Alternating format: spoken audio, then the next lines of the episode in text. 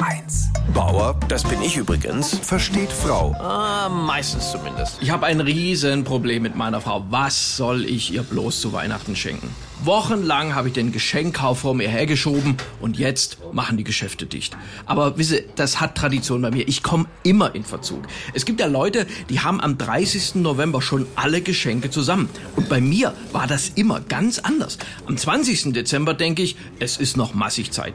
Am 22. Dezember denke ich, komm, morgen ist auch noch verkaufsoffen. Und am 24. sage ich morgens zu meiner Frau, du, ich dachte, wir schenken uns nicht.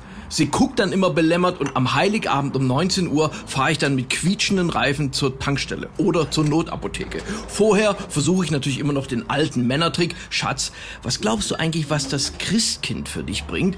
Worauf meine Frau natürlich antwortet, es gibt doch gar kein Christkind. Und ich, das ist jetzt aber doof für dich.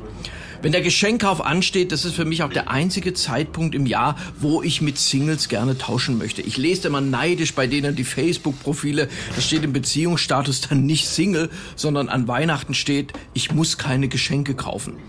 Gut, online ist natürlich eine Möglichkeit, aber da sind die Präsente ja nicht verpackt.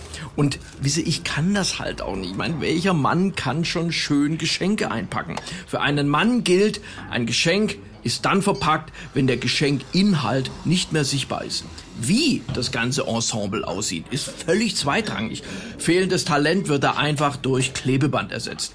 Im Grunde ist die Situation für mich jetzt ausweglos. Und parallel dazu muss ich mir dann auch noch anschauen, wie pro Tag dreimal die Paketzusteller bei den Nachbarn die Pakete anliefern, nur weil deren Männer früher geschaltet haben.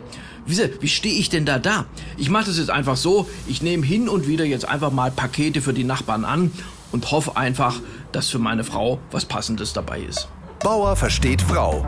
Auch als Podcast auf hr1.de. HR1, genau meins.